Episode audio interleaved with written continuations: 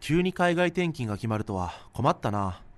家族みんなで海外へ引っ越し、いくらかかるんだろご安心ください日通の海外引っ越しは一人一人に合わせた安心確実なサポートをワンストップで提供しますえ梱包もお任せしていいのう。お、意外と安いな。お電話番号は021-6115-5728無料でお見積もり中です日通頑張るママの心のビタミン、ママサプリ。皆さんこんにちは、ママサプリの時間です。えーこの番組は上海から世界へ聞くだけでママが笑顔になるママサプリをお届けしてまいります。えー今日はですね、スタジオの方にお呼びしてますゲストは、世界を回るうどん屋さん、谷村うどんさんです。よ。ろしくお願いしますすごいかっこいいね。ありがとうございます。なんだろうこ れ着物じゃなくて、サムエみたいな一応そうですね。あ T のシャツあーえっと洋服なんですけうどん和柄なんですよ。かっこいいなので割と東京の青山とかでうんイケイケなうんそのブランドを今着てやってるんですね。これイケイケなブランドなのえそれ ダメそその言い方やばい。あそうかそうかイケイケじゃないっていう、ね、割とイケイケなはずなんですけどいやかっこいいですよめちゃめちゃ似合ってありがとうございまますなんかお写真でお見かけしてたのとちょっと印象が違うあ本当ですか。うんどういう風に変わりましえっ、ー、と実物の方がかっこいいかなやったおた。写真ちょっと違いますねあそう雰です囲か気ね、うんまあっていう超かっこいい谷村うどんさんなんですけはいど、ありがとうございますこれ。本名じゃないですよね。違います。うん、えっ、と面白いことされてるなと思って、はい。まあお友達から紹介を受けてね、あのーまあママたちにちょっとこう谷村さんのまあ谷村さんも帰国子女でいらっしゃって、はい。うどんさんとお呼びした方がいいのかな。あ一応僕あの谷村うどんっていうあ、そういうことあの超大ボケえだ。ー あの世界を旅するうどん 屋谷村うどんっていうお店の名前なんでです。すよね。はい、すいでませんあのこの人誰なのよっていうと、うんさっきあの名刺でお渡ししたジョンジョンっていう名前でやってるんですね、はいだごかめんならさジいョンさんでお願いしますジョンさん。ありがとうございうどまんすさんじゃないわな。ジョンさんははいえー帰国子女でもいらっしゃってですね、はいなんかいろんな経験をお持ちなので、はいその辺も合わせてはいお伺いしていこうと思います、お願いしますではあの最初にちょっとアピールタイムで、はいこれからね6月中旬までいらっしゃるということなはので、いはいどうぞあの世界を旅するうどん屋谷村うどんっていうのでこう世界を旅しながらうどんを作るっていう活動をしてるんですけど皆さん今あの初めて聞いてどういうものなのかよくわかんないと思うので簡単に説明すると、うんまあ、その名の通り、あうんの世界各国を旅しながらはいうどんを作ってますと。はいでだけど私はどこにも世界中のどこにもこうお店というものは構えていませんなので出張スタイルで、えーどこかしらのキッチンをお借りして、うんえーうどんを作ることで生活をしていますすごいなで具体的にどうやってこれまでやってきたのかっていうと3つぐらいやり方があって、うん1つ目はホームパーティーみたいなところで参加させてもらって、えーご家庭のキッチンのを使わせてもらってうどんを作るっていうやり方が1つと。うんで2つ目が、えー今度もやるんですけどあの学校で、えーその現地の子どもたちにうどんの作り方を教えるっていうので、えーやってみたりとかはいあとは3つ目は、えーお店とコラボっていう形で1日限定でうどんを出させてもらうっていうのでまあそのお金はどっから生まれるんだろうっていうとそういうところから、まなるあ、おほど金を生み出してやってきたんですね。えーえーはいでまあ、えっとこれまで最初その讃岐うどんっていうので有名なその香川県で、えー修行して、えーその後どうやらその香川県のその讃岐うどん屋さんっていうのは小麦粉をオーストラリア産の小麦を使っているっていうのを、まあ、情報として仕入れまして知れたというか、まあ、し修行している中で知っておーでオーストラリアだったら、まあ、あの先ほどあの紹介していただいたようにあのアメリカに住んでたのでうん英語が通じると。はいでうどんもその小麦粉に適したものがあるんあの、ううんどんに適したものがあるんだったら、えーいいものが作れるんじゃないかということで、うんえー香川県からオーストラリアに行って、えーマレーシアに行って、えーフィリピンに行ってベトナムに行って日本も一周して、今上海にいると。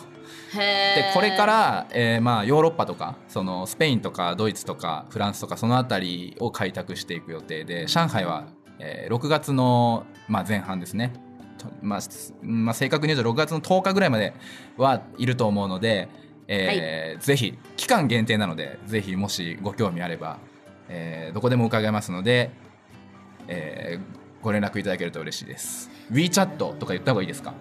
WeChat そうですね WeChat のうんナンバー、 WeChat の ID っていうのを持ってまして、はいうどんそばラーメンおですなので、えーアルファベットで言うと UDONSOBARAMEN ですえー、ラーメンあーそうどんだそばローラーメンラーメンはいというあこりとがとうごでざいます検索していただくかあのーマシュマラやあと私のホームページのラジオえお問い合わせ欄からあとはリバイアのブログなどにコメントいただいてもあのーうどんさんじゃなくてジョンさんね、はいに通じるようになっておりますのでこちらの方まで、えーお申し込みいただけたらと思います、はい、えー、大体今のでね うんもう説明されたって思うんですいけどやーあのいつも自己紹介してることなのでめめちゃめちゃ慣れてます こののくだりはすごいですね喋り慣れてます、はい、えーっとでもなぜそのうどん屋をしようと思われたんですかあうどん屋をしようと思ったのは、うんえーっともともと大学卒業した後広告代理店で2年間働いてたんですけど、はいちょっとそのいわゆる最近よくニュースになるような、うんえーまああそこの会社ではないんですけど、まあうん広告代理店でその広告業っていうそういう業界だと、うん結構こうブラックといえばブラックというあかー割と結構長時間働いたりとかっていうこそうとなんをだするような業界なんですね。でそれでちょっとこうき気持ち的にこう病んできてしまったというかうん鬱っぽくなってしまった時期があってうんでもうポンって辞めてしまったんですよ会社を。はあでもうそう当時25歳ぐらいだったんですけど今28ででこれからどうしようっていうふうになった時にあのハローワークって職業安安内定所安定所うんっていうところに、まあ、あの雇用保険をもらいに通ってたんですよ。はいそしたらあの求職者支援制度っていう制度を紹介してもらって、うん要は今仕事がない人が、えー仕事を見つけようとしてる時に何かこうスキルアップしてさできるよううんなうん学校を紹介してくれるとはいいうので見てたらそういう冊子を見てたら、うどん学校っていうのが出てきたんですね。へーどうやら香川県に行くとうどん学校があるらしいというので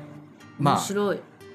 ちょっとその飲食っていうところに、まあ、うん広告代理店で働いた時から興味を持ってたので、うんなんか自分のお店持ってみたいというのでとりあえずワンスキルつけようと手に職つけようということで学校にあの、まあ、国国なのか県なのかから、まあ、支援金っていうのをもらいながら行ったので、まあ、ほぼタダで行ってたみたいな感じなんですけど、はいそういう学校に通ってたっていうことですね。そんな修行とのいうがあはるの面白いですねそう私も行ったことありますよあありますかあのキャドっていうねまあはい今は多分あキャドはい、うんだからそういうの結構あるんですよね。そうそんなうプロどグんラ屋ミンなグんとかかなかったわ すごいの見つけましたねそうなんですよしかも他県に行って受けれるんだね、他県の人むしろ他県からやっぱ香川県の人であー讃岐うどん修行したいっていう人ってあんまいなくっそて、うですといよねうのはもう慣れ親しんでるものだからそんなもものやったってっていうふうに思ってる人が結構多いんですけどの結構そのか県外の人でもなうん本か当に今そういうのがあるのかもしれないですねインバウンドっていうかなんていうかな,、うんなんあのふるさと事業みたいな感あじーで呼びたいっていううんうんそれもあると思います、うんそこでしかもその学校って製麺機を作る会社だったんですよ、だかあらー製麺機なので麺を作る機械を、えーなるほど作ってる会社で要はそこの卒業生にあの買ってほしいんですよ機械を。だからこう県外からいろんな人集めて自分の地元でお店開いてもらってその機会が日本中に広まったらいいじゃないですかそういうビジネスモデルなのかなるほど面白いいろんなところにビジネスにそれに乗っかっちゃったっていうことですなね結果でも機械買ってないんであそっかの会社からすると僕最悪だと思います、本当だね全部手全部手打ちでやりやがってっていう、全部しかも日本でややらないで 日本でも世界やるに行きやがってはっていいうね、海外で販売もしてると思うんですけどそこの会社もへ、ーそうなんだそれで日本ではやらずに店舗も持たずにはい海外に行こうっていう発想はどこから、えー、とその中高の時にアメリカに住んでたんですけどその時にやっぱり日本食ってすごくあの評判がいいというかあーまあ世界がすごい好きだなと思ったんですよ特に、うんまあうんアメリカなので欧米の人しか知らなかったですけど、はいでそういう印象があったことが一つと、えー中高あのそういう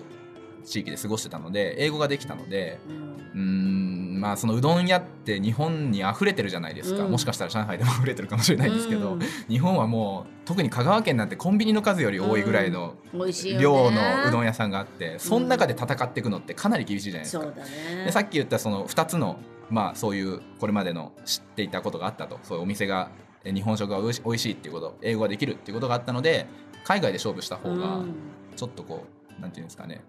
理にかなってるというか形になるんじゃないかなっていうので